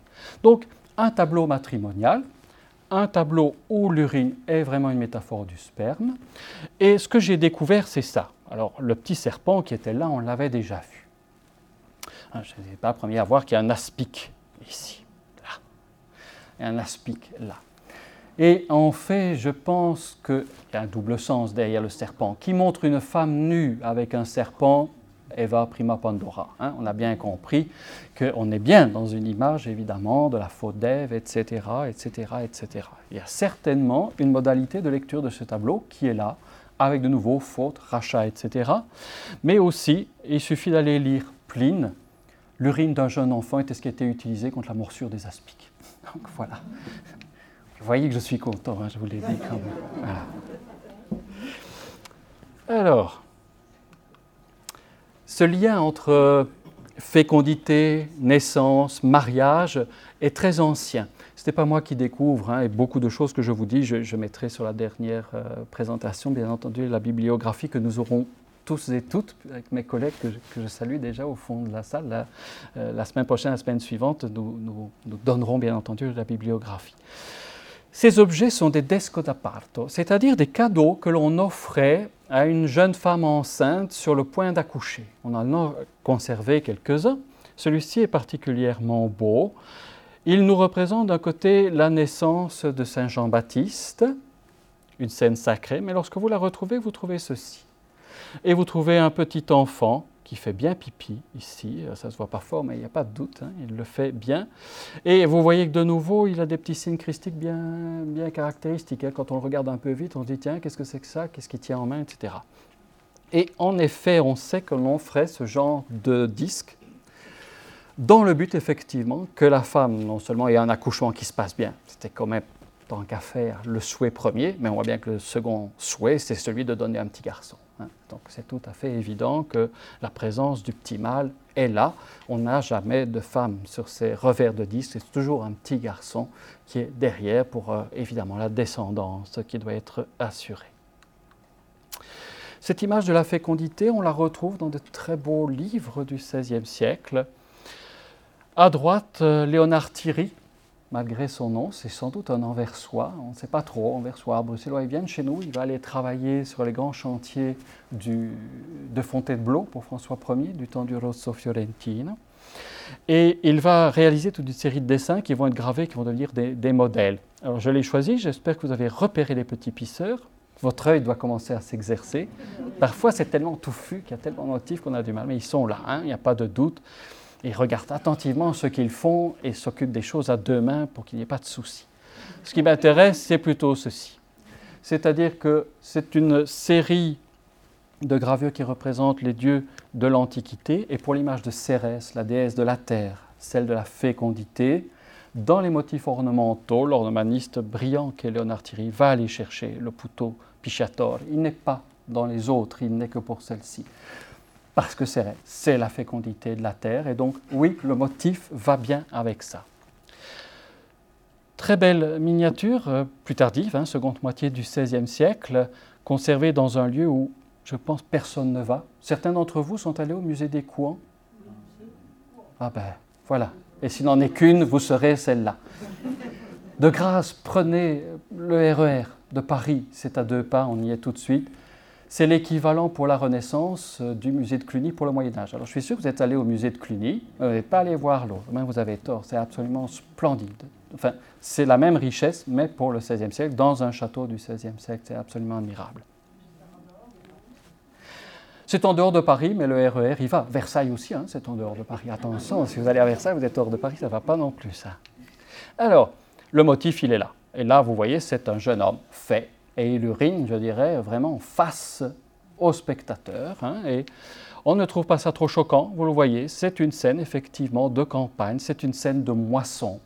Et donc là, le geste de l'urine aussi vient renforcer Cérès, la moisson, la générosité de la terre. Hein, on a eu le vin, c'est le pain, c'est l'autre élément euh, essentiel. Donc je pourrais vous en montrer d'autres. Au passage, je n'ai pas insisté, euh, on pourrait remontrer quand même. Je vais remonter puisque ça marche bien a priori. J'aurais voulu souligner là, j'aurais dû le faire plutôt et d'emblée, mais j'ai changé mes slides encore hier soir. Ça, c'est pas bien, mais c'est comme ça. Voilà, c'était celle-ci. Et vous voyez bien que quand on utilise un enfant, ça vous fait sourire, genre ah, ah, c'est charmant, etc., etc. Et vous voyez la violence dès qu'on prend des adultes. Hein. Donc on voit bien qu'aussi l'abondance du motif des enfants est justifiée parce qu'il est comme une euphémisation. Surtout, plus l'image de l'urine est celle du sperme, plus on a avantage à mettre un enfant d'une certaine manière pour camoufler ce que l'autre pourrait avoir simplement de trop explicite et de grossier. C'est comme ça que chez Lorenzo Lotto, c'est un, petit enfant hein, qui, jette son jet sur le pubis de, Vénus. Et on va voir que notre petit mannequin Pis entre bien dans ce processus d'euphémisation. J'y reviens parce que, justement, c'est la quatrième peut-être image la plus illustre du motif de l'enfant urinant. C'est la célèbre bacchanale des Andriens, peinte euh, par le Titien, d'abord en Italie, et qui va terminer sa carrière euh, aujourd'hui au musée du, Prado. Ce sont des tableaux peints pour les Estes. Les Estes étaient des gens très cultivés qui ont demandé à Titien de faire toute une série de tableaux d'après la galerie de Philostrate, c'est-à-dire un, grand ouvrage, et pas sur la peinture antique puisqu'on n'en a pas véritablement, mais où Philostrate feint sans doute de décrire une série de tableaux de l'Antiquité. Et évidemment, lorsque les gens de la Renaissance vont s'intéresser, vous savez que les peintres n'ont quasi rien à se mettre sous les yeux en peinture antique. On n'aimait pas du tout les vases, on trouvait ça moche, donc ça n'avait pas d'intérêt. Le seul petit fragment qu'on avait à peu près, c'est les fameuses Noces d'Obrandine qui sont aujourd'hui au, Musée national de Rome. Mais on avait très très peu. Et donc, on, va chercher des, motifs euh, ailleurs. Et on va aller donc créer des tableaux d'après ces descriptions de Philostrate. Et c'est une, c'est une bacchanale, en effet, les Andriens, parce que nous sommes à Andros, et à Andros, quelques semaines par an, l'eau qui sortait du temple n'était pas de l'eau, mais du vin. Oh, je pense que c'était quand même une fameuse attrape, parce que dès que vous sortiez ce vin du temple, vous vous rendiez compte que c'était de l'eau. Donc en avion, on vous en faisait quand même boire beaucoup dedans, et puis avec les faux jours, etc., ça vous donnait l'impression qu'il y avait du vin. Et donc, euh, oui, le vin, il est là. Hein. Regardez, le fleuve libère tellement de vin qu'il est avachi. Vous savez, d'habitude, le fleuve, il est noblement, calmement sur son. Non, ici, il a trop bu, il est lui aussi renversé à l'arrière. Vous avez ici une série de danses avec au centre, au cœur même de la composition, le vase de vin, bien entendu, qui, est au cœur du motif. Vous avez ici des gens qui chantent, et ils chantent de la musique belge. Si, c'est de l'Adrien Willard. Il chante un Adrien Willard qui est euh, quand on boit, on boit. Donc c'est ça. Et quand on boit, c'est la suite. C'est ce que je vous ai dit tout à l'heure, un petit livre là. Mais vous voyez ce que tout le monde a vu lorsqu'il passe la première fois en succession, on dit un tableau de Titien avec une femme nue et un enfant qui fait pipi. Donc l'image est réduite à ça. Alors le motif, on pourrait le trouver sur les sarcophages, il est proche aussi de l'Ariane endormie, du Vatican, enfin voilà, il y a des motifs. Ce qui frappe, c'est sa nudité absolument complète. Lorsque Rubens va le copier, il admire ce tableau, il va le copier, il, va lui mettre une chaste feuille euh, de vigne au bon endroit. Et encore au XIXe siècle, on va repeindre ce tableau pour lui donner des allures un peu chastes. Et surtout, la figure du poutot urinant. Vous retrouvez le motif du petit poutot du Louvre hein, de tout à l'heure, je vous ai dit, ça va être l'archétype, on le trouve chez Rubens, on le trouve euh, chez Titien, vous l'avez ici. Et il fait pipi ah, pas sur le sexe cette fois, mais pas loin, et c'est la rivière qui se met à couler là. Et oui, on est de nouveau dans un contexte largement matérialiste de la métamorphose du vin hein, et, de cette dimension de fécondation. Ce sont les aspects positifs de l'urine, c'est-à-dire vraiment le symbole de son pouvoir de fécondation, son image spermatique. Mais le sperme n'a pas que des connotations positives, et effectivement, derrière, vous avez la concupiscence. Donc à la fois, il y a l'amour légitime, euh, la, hein, multiplié, c'est dit dans la Bible, il n'y a pas de problème avec cet objet en particulier, mais la concupiscence pose quand même une série de problèmes. Et donc, ça, ça m'a assez amusé, c'est que je vais trouver ce motif sur une série de scènes qui sont des avertissements nets contre l'adultère et la concupiscence. Alors, l'une des plus célèbres est cette magnifique gravure de Jean Mignon. Alors, on dit qu'elle est d'après Luca Pegni. Alors, moi, je veux bien, mais le jour où on me montrera le modèle italien, je serai content, parce qu'on connaît le motif de Luca Pegni, il n'a rien à voir du tout avec ça, c'est très éloigné, il n'y a pas l'enfant urinant. Oui, oui, oui, c'est dit. C'est certes Diane Aubin surprise par Actéon, d'accord, mais voilà, ce n'est pas un motif. Cette gravure va avoir un succès fou. On la trouve partout, elle a été copiée, on en a des cheminées. C'est vraiment un énorme succès qui joue un rôle très décisif dans l'image qui est là. Concupiscence, c'est un sujet qui vient, vous le savez, des métamorphoses d'Ovide. Métamorphoses d'Ovide qui sont un des bréviaires de la pensée matérialiste, puisque, au vu des philosophes matérialistes, c'est un peu une manière transposée de manière poétique que Ovide nous montre qu'effectivement, lorsque Pyram et Thisbé meurent, oui, leur corps se décompose, mais il en surgit le mûrier, et la mûre est rouge comme le sang.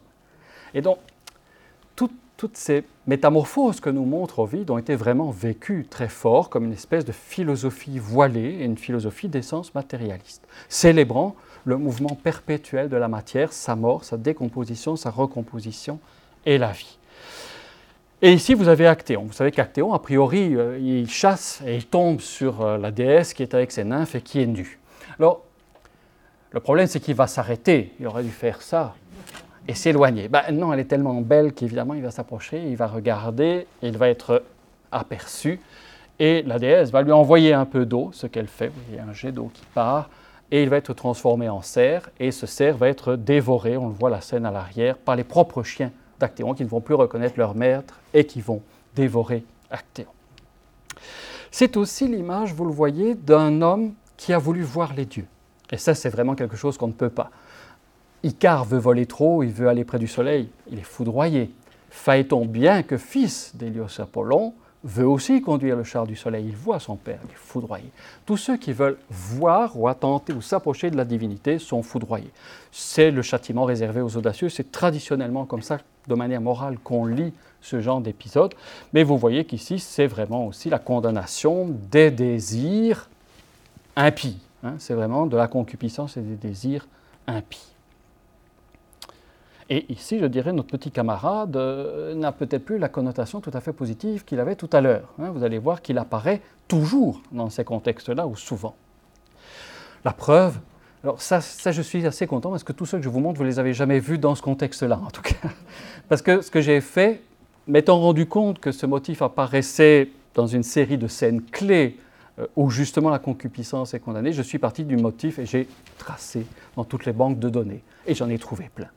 C'était la bonne technique. J'en ai, ma moisson était par dizaines. Je crie Ah, encore un, ah, encore un. Et voilà.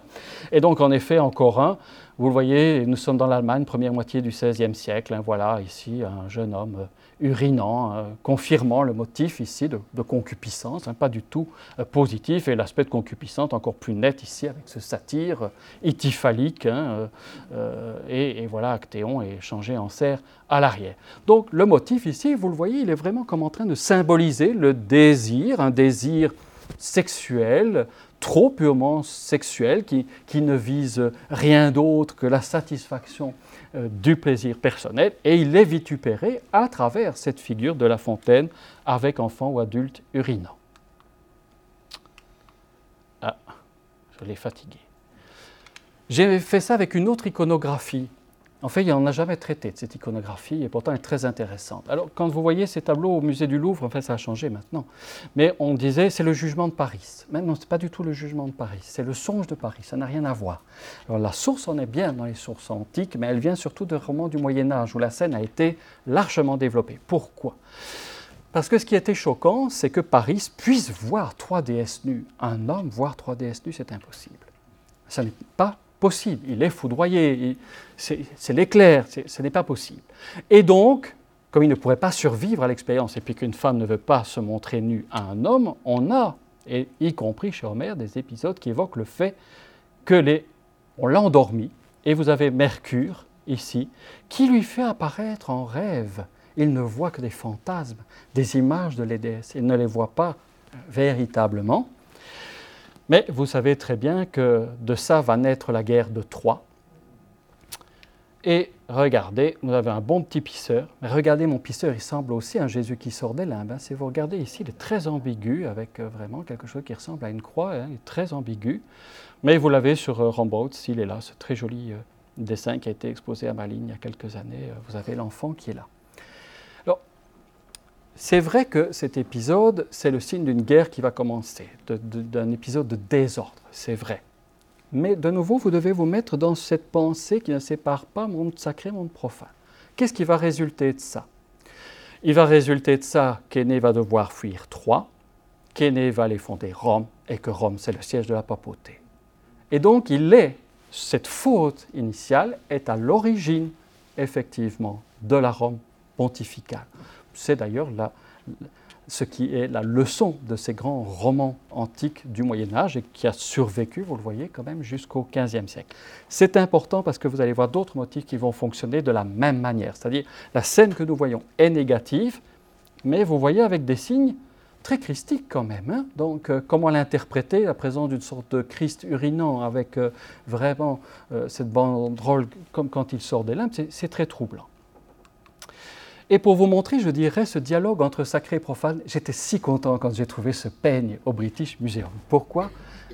Il n'a pas d'enfant qui fait pipi, donc là j'étais triste, j'aurais préféré qu'il en ait, mais il n'y en avait pas. On fait ce qu'on peut, contre mauvaise fortune, bon cœur. Ce beau peigne du XVIe siècle, en os magnifique, nous montre, vous le voyez, une scène que vous venez de voir. Paris est endormi, il a Mercure à ses côtés, qui lui fait apparaître en songe les trois déesses. Chute de Troie, fuite d'aînés, création de Rome, Rome pontificale. Et de l'autre côté, vous avez Suzanne, euh, pardon, Bethsabée, avec ici David, qui lui envoie son, son envoyé, son messager, pour lui demander de venir le rejoindre. Scène profane, scène sacrée, et en fait les deux disent la même chose. D'une faute, là aussi, puisque on va revenir sur le motif de Bethsabée et de cet abominable David, hein, qui est vraiment un personnage peu fréquentable, mais qu'elle a beaucoup fréquenté, comme vous le savez, va quand même naître, vous le savez, Salomon, et de la lignée de Salomon va descendre, le Christ. C'est-à-dire, c'est la même chose, c'est exactement la même image sur un registre profane d'un côté du peigne, mais vous l'avez de manière sacrée de l'autre. Et bien entendu, une fois que j'ai trouvé ça, je me suis dit, mais alors, dans les, dans les Bethsabées, il doit y en avoir plein des petites femmes, des petits hommes. Alors, je suis tombé sur d'autres motifs, j'aurais pu vous en montrer. C'est Suzanne et les vieillards ici. Hein. Donc là, on est vraiment sur une allusion directe à la concupiscence. Ce sont ces deux vieillards qui voient cette jeune fille, euh, leur proposent de céder à leurs avances et disent s'il ne le fait pas de toute façon, euh, on dira que tu une prostituée. Hein. Donc vous savez, cet épisode est absolument abominable. Et là, vous le voyez, euh, il, est bien présent. Donc, je vous le montre au passage. cette recherche sur les iconographies est vraiment intéressante parce que le, motif de l'enfant urinant apparaît chaque fois comme une espèce de ponctuation, de clé de lecture.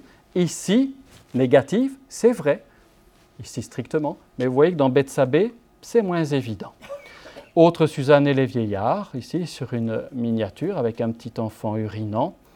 Et chez nous, Lancelot Blondel et Jean, ou Jean Mon, puisqu'il est français, euh, sur le front de Bruges, on a ici un des vieillards en train de lutiner Suzanne et vous avez une série de pouteaux urinant à l'arrière. juste pour le plaisir vous montrer, je dirais que vous les avez en Italie, vous les avez en France, vous les avez euh, chez nous, c'est un motif que l'on trouve absolument partout. Je reviens donc au sujet de Bethsabée, celui qui était le verso de mon rêve de Paris euh, tout à l'heure, et dont je vous disais, oui, il annonce, il est une préfigure. Vous voyez donc de nouveau David qui voit la belle Bethsabée au bain, il lui envoie euh, son messager, et vous voyez l'enfant urinant Alors c'est un motif qu'on va trouver partout. Rebetsabé, nous sommes, vous le voyez, à Bruxelles. C'est une miniature bruxelloise du XVIe siècle. Elle est conservée ici à la Bibliothèque royale. Le roi David, avec sa célèbre harpe, contemple la belle Bethsabée nue. Vous voyez qu'elle mange des cerises. Je vous avais dit qu'elles reviendraient, elles sont là. Et vous avez là un jeune homme bien membré qui lui pisse dessus. Hein. Donc là, on est vraiment en effet à la fois dans la concupiscence, mais aussi dans le fait qu'il annonce une régénération à distance. C'est mon collègue Lebenstein qui a trouvé cette magnifique gravure euh, d'après Martin DeVos, où nous sommes un peu plus loin en l'affaire, puisque Bethsabée a rejoint David, et c'est le moment où ce qui doit se passer va se passer, mais vous avez une très jolie fontaine d'intérieur avec un enfant urinant. Et donc vous voyez que le, les deux finissent par se conjoindre, pas systématiquement, mais à peu près. Toujours une Suzanne, et je l'ai choisie parce qu'elle est quand même tardive. Je vous ai dit, cette facilité de passer du sacré au profane, quand même, à un moment, elle va lasser. Hein. Le pape, déjà au XVIe siècle, est assez souvent lassé par tous ces, petits effets, à poil dans les, chapelles, ça commence à le lasser. Euh, mais les Estes, ils s'en fichent, ils ont les moyens de dire non pape, donc ça embête très très très fort le pape. Mais il y en a beaucoup. Mais c'est vrai que fin du XVIIe, XVIIIe siècle, cette modalité de, de lecture complexe, sacrée, profane, d'aller chercher les sens derrière des images qui ne livrent pas un sens clair, va se perdre. Donc ici, intéressant chez Luca Giordano, qui a peint à plusieurs reprises Bethsabée Aubin, à chaque fois où il la représente avec un enfant urinant, c'est le moment où David lui envoie toutes sortes de présents pour la séduire, lui donner envie de, tromper Uri. Vous savez que pour tromper Uri, on l'enverra à la guerre. C'est le début d'une série de guerres, comme la guerre de Troie. Dieu est fâché contre David. Il va y avoir toute une série de guerres. Le premier enfant qui va naître de l'adultère mourra par la volonté de Dieu. Et c'est seulement après le mariage que Bethsabée et David auront Salomon. Et donc la lignée apuré, épuré, si vous voulez, qui conduira au Christ. Cela me plaise beaucoup. Il me plaise beaucoup parce qu'il confirme ce que je vous ai dit. C'est-à-dire que c'est dans l'idée de la typologie, ce que les Anciens Testaments annoncent a été réalisé dans le Nouveau Testament. Et regardez ici dans ces figures qui sont des figures de Sibylle et de prophètes de l'Ancien Testament, qui annoncent donc la venue du Christ, qui annoncent la venue du Messie, qui annoncent le rachat des fautes, qui annoncent tout ça. Regardez, il lui met ici un petit enfant qui fait pipi sur l'autre. Annonçant, je dirais non plus, c'est une connotation négative, mais au contraire, sans doute celle qui annonce à travers un acte peut-être impur, stigmatisé, on le voit dans toute une série d'œuvres, quelque chose qui, à long terme, peut conduire finalement à un événement majeur et positif pour l'humanité. On arrive au bout. Aussi, mon collègue Lebenstein qui a trouvé celle-ci, et qui vous montre que dans un contexte sacré, nous sommes dans les œuvres de miséricorde pour illustrer, donner à boire à ceux qui ont soif. Moi, je ne l'avais jamais vue. Hein, regardez, c'est là, hein, voilà, on leur donne et regardez où elle va puiser. C'est vraiment un petit mannequin piste déjà, mais vous voyez qu'on est sur un motif qui n'est pas tout à fait celui-là. Il est à demi, d'abord il y a des petites ailes, on dirait. Puis ici, il soulève bien sa chemise, mais il tient son sexe de la main gauche, c'est-à-dire ça très très proche du mannequin piste, mais qui s'éloigne du motif de la statue du Louvre, ce pseudo-antique de la Renaissance. Donc vous voyez que le motif circule entre l'univers sacré, profane, avec des connotations positives, des connotations négatives. Et vous devez vous dire que lorsque nous voyons des tableaux comme ceux-là, soit on ne voit pas le symbolisme, on ne voit plus ce qu'ils veulent nous dire parce que nous avons perdu les clés de lecture, mais qu'ils n'avaient pas du tout, en tout cas, l'idée d'une symbolique telle que nous la verrons au XVIIIe ou au XIXe siècle. Lorsque vous regardez la monnaie, ben oui, vous voyez bien Apollon. Mais Apollon, j'ai envie de dire, il est mort. Apollon est mort et enterré, il ne représente que la musique qu'on joue derrière. Il n'a plus de pouvoir poétique, il est vidé, il est le symbole des arts, c'est tout.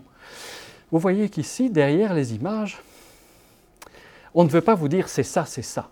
C'est justement ce qu'on ne veut pas vous dire. On vous met en situation d'interrogation, de vous forcer à réfléchir vous-même sur le sens qu'il convient de donner à l'image.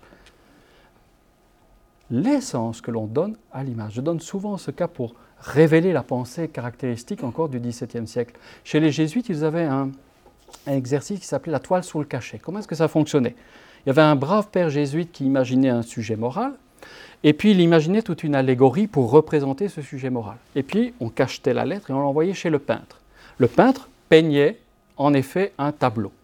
Et l'exercice pour les élèves consistait à, devant une belle assemblée comme cet après-midi, leurs parents qui sont très nerveux, on mettait le tableau et vous allez me dire, oui, ils devaient comprendre le sujet.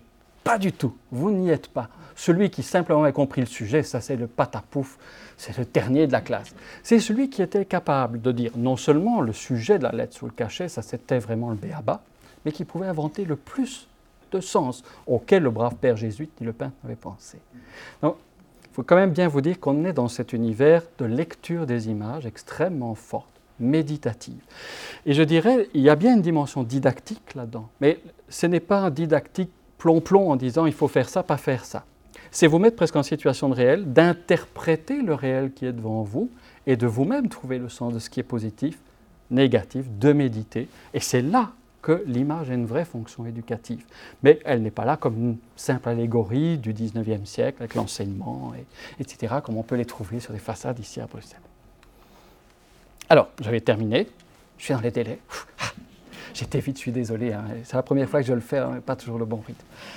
Alors, je vais faire la transition avant une série de questions euh, par rapport donc à notre brave mannequin.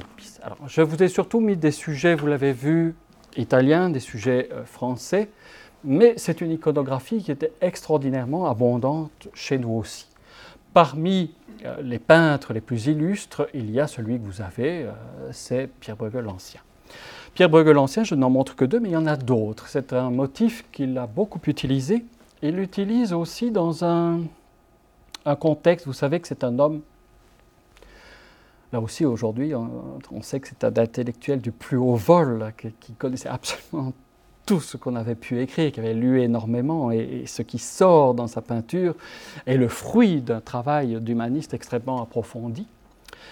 Et donc, il s'est notamment intéressé au proverbe, au pouvoir performatif, hein, notamment du proverbe performatif, éducatif et poétique. C'est là qu'il est génial, évidemment, parce qu'il joue sur les deux. Et dans les proverbes flamands, il y a Pissen tegen de maan, pisser à la lune, qui est là. Peut-être vous l'avez vu, il est au musée Mayer-Vandenberg. C'est la première version. Il y a 12 fonds d'assiettes peints et qui illustrent chacun un proverbe. Et vous le savez, il va reprendre, et, et encore récemment, on a trouvé de nouveaux proverbes. Donc ce qui est génial, c'est que c'est un tableau, si vous voulez, qui est comme la langue. C'est-à-dire que chaque symbole est un mot, et si vous le mettez à côté, il forme une phrase qui fait un sens. Vous avez un proverbe. Mais on en trouve d'autres, parce qu'on n'avait pas pensé à rapprocher les deux autres mots qui font une autre phrase et qui trouvent un autre sens. C'était vraiment un génie incroyable. Hein. Donc c'est vraiment quelqu'un qui avait déjà absolument bien perçu, je dirais, le côté combinatoire du langage et qu'il transpose dans le domaine de la peinture et donc ici, on retrouve une autre version. Hein. on est dans un bordel et il y a un homme ici, je ne sais pas trop ce qu'il a. Sans doute que le fait qu'il ait mal euh, aux dents entre dans un autre proverbe qui l'encadre. Hein. donc c'est une espèce de rébus de jeu où vous devez aussi trouver l'essence. Il pisse donc à la lune l'enseigne de cette auberge.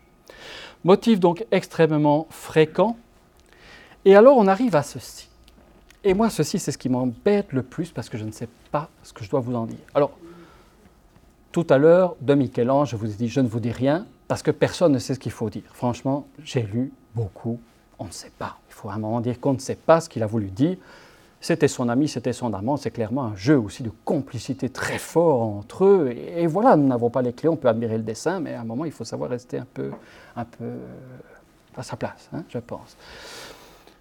Ceux-ci ont l'air beaucoup plus simples, et pourtant ils me posent encore plus de problèmes que les autres. Alors là, c'est par centaines que je peux vous en montrer, de la peinture hollandaise à la peinture flamande des années 1600-1650, voire 1680. Hein, euh, ils ont produit beaucoup. Ou presque comme une signature, vous avez un personnage urinant. Quel que soit le peintre, quel que soit le type de sujet, dans tous ces petits tableaux dits de genre, parce que ce que je vous ai montré quand même, c'est de la grande peinture dans l'ensemble. C'est de la peinture d'histoire, c'est de la peinture religieuse, c'est de la peinture allégorique, c'est de la grande peinture. Ici, finalement, ils apparaissent dans un contexte trivial, comme Rembrandt. On est dans les mêmes années, on est bien d'accord. Et alors, dans les livres, on dit Ah oui, pisse. Ah oui, pisse. Oui, ça j'avais vu, merci. Euh, mon œil exercé avait bien vu la chose. Mais ce qu'on ne me dit pas, c'est pourquoi et ce que ça veut dire. Et là, si certains d'entre vous ont des idées un petit peu plus intéressantes, ça me plairait. Parce qu'on se, on se borne souvent à le montrer. Alors bon, ce sont des œuvres vraiment très importantes, hein, David Teniers ici, est peut-être l'un des plus beaux tableaux des musées royaux, euh, ce, magnifique Adrian Brouwer, avec effectivement, on l'appelle parfois le pisseur, parce que la figure est vraiment presque au centre de la composition, vue à l'arrière. Et je dirais, il fait partie de toute cette peinture de gens qui nous montrent des sujets bas, laids, des tabagies, euh, des scènes d'auberge, des gens qui vomissent, des gens qui pissent.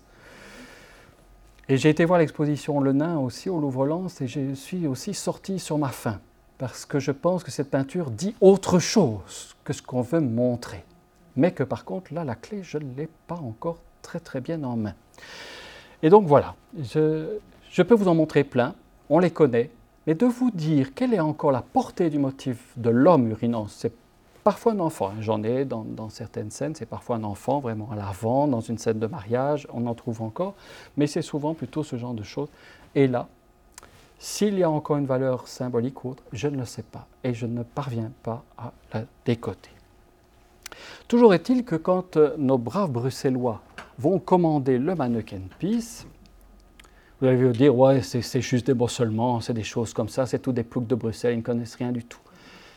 Ces, ces, bourgmestres et chevins sont des gens d'une extrême culture. Tous ces gens appartiennent aux chambres de rhétorique, qui sont vraiment les foyers intellectuels de nos régions. Ce sont tous des écrivains, ils ont tous des bibliothèques, ce sont des gens d'une très grande culture. Et que, bien entendu, lorsqu'on va remplacer peut-être cet enfant urinant, voilà, bon, la question sera discutée la semaine prochaine, par un enfant urinant, ce n'est quand même pas indifférent on peut penser qu'on l'a gardé parce que l'enfant urinant était déjà célèbre et que les gens ne voulaient pas qu'on en change. C'est possible. Mais quand même, lorsqu'en 1619, le conseil communal décide cette statue-là, il est bien au courant de ce que je viens de vous dire. Il sait que derrière cette iconographie, eux en tout cas, peut-être pas la brave dame qui vient chercher son eau en effet à la fontaine, mais que bons bourgeois de Bruxelles, membres des chambres de rhétorique, ont même un certain plaisir à voir Madame, remplir de ce zizi qui fait pipi, ça, mais dire oui, mais moi je sais ce que ça veut dire. Elle, elle ne sait pas. Donc je pense qu'il y a eu un jeu comme celui-là. Alors aujourd'hui, il ne reste plus que celui-là, mais il y en a plein, y compris en fontaine et qui existent encore. Donc euh, ici en France, en tout cas, c'est assez plaisant parce que vous avez, donc près de l'âtre Saint-Maclou, à l'arrière de euh, l'église Saint-Maclou à Rouen, vous avez ici une grande fontaine avec deux enfants qui urinent. Ah, c'est très amusant, je ne vous l'ai pas montré, j'aurais dû, mais sur la gravure du 19e siècle qui nous montre la belle fontaine qu'on attribue à l'époque à Jean Goujon à Rouen, ben, les jets d'eau, ils sortent quasi des pieds. On trouvait ça très choquant. J'aurais dû le montrer parce qu'on va voir que le contexte va être celui-là. 17e, clairement, ça ne choque personne, en fait. Ça amuse peut-être les édiles de se dire, tiens, nous on voit des choses que les autres ne voient pas, mais ça ne choque pas. Tandis qu'ici, cette fontaine-là, à Rouen au 19e, sur la gravure, pas question de montrer que ça sort d'un sexe d'enfant, donc euh, clac, on le change. Alors ici, ce n'est pas du tout des sexes d'enfants, donc c'est la Fonzelpicide, donc on est dans, le sud de la France, euh, à la Cône, dans le Tarn, et euh, en effet, la fontaine existe toujours, et vous voyez que, cette eau, qui est une eau de curative, hein, en l'occurrence, sort ici de quatre figures bien membrées d'adultes. Voilà, je dirais le mannequin Peace, oui, c'est vrai, c'est Bruxelles. Mais pourquoi va-t-il être celui qui va incarner alors que encore aujourd'hui, d'autres peuvent dire, mais nous, on a notre mannequin Peace depuis plus longtemps. Celui-là, il est en place depuis plus longtemps, c'est le XVIe siècle. Celui-là, il est plus ancien que le mannequin Peace. Donc voilà. Et même chez nous, regardez ce qu'il y en a eu. Alors euh, voilà, je, regarde ma, collègue Géraldine qui parlera la semaine prochaine, on en, a, trouvé plein des petits-enfants qui font pipi. Celui-là, j'en suis assez content parce que je n'avais jamais vu non plus. Mais c'est un tableau flamand, vous voyez les dates, c'est 142, on est vraiment dans le même univers. Il est au musée Mayer Vandenberg également à Anvers et vous montre en effet un petit enfant urinant. Alors vous voyez que la ce n'est pas celle du mannequin Peace. Et on a celle-là. Alors, je ne sais pas trop où elle est, mais elle est passée en vente. On aimerait bien la voir parce qu'elle est quand même assez euh, duquesnoisienne, celle-là en tout cas, dans sa manière de sculpter euh, les enfants. Mais donc, voilà, je vous en montre deux, mais je peux vous en montrer plein. Donc, c'est-à-dire que notre main de Piece apparaît au sein d'une iconographie dont j'essaie de vous montrer qu'elle était énorme, ancienne, récente, ici, là-bas, ailleurs. Toute l'Europe a vu cette iconographie. Ce que je voudrais voir avec vous la semaine prochaine, c'est pourquoi ce mannequin piece a fini par dévorer, j'ai envie de dire, toutes les autres. Parce que même quand on parle de Titien, souvent les collègues historiens là évoquent le mannequin piece. Donc il a fini par dévorer toute cette iconographie. Alors voilà, on a quelques pistes à discuter avec vous, mais ça c'est pour la semaine prochaine, pour ceux qui viendront, il faut un peu de suspense. Voilà, je suis à votre disposition, bien entendu, euh, selon la formule, pour une demi-heure de questions. Les sciences. Les sciences. La connaissance. La connaissance. L'histoire. La nature. La La nature. médecine. L'éthique. La La psychologie. psychologie. Les arts. Collège Belgique. Collège Belgique. Collège Belgique. Lieu de savoir.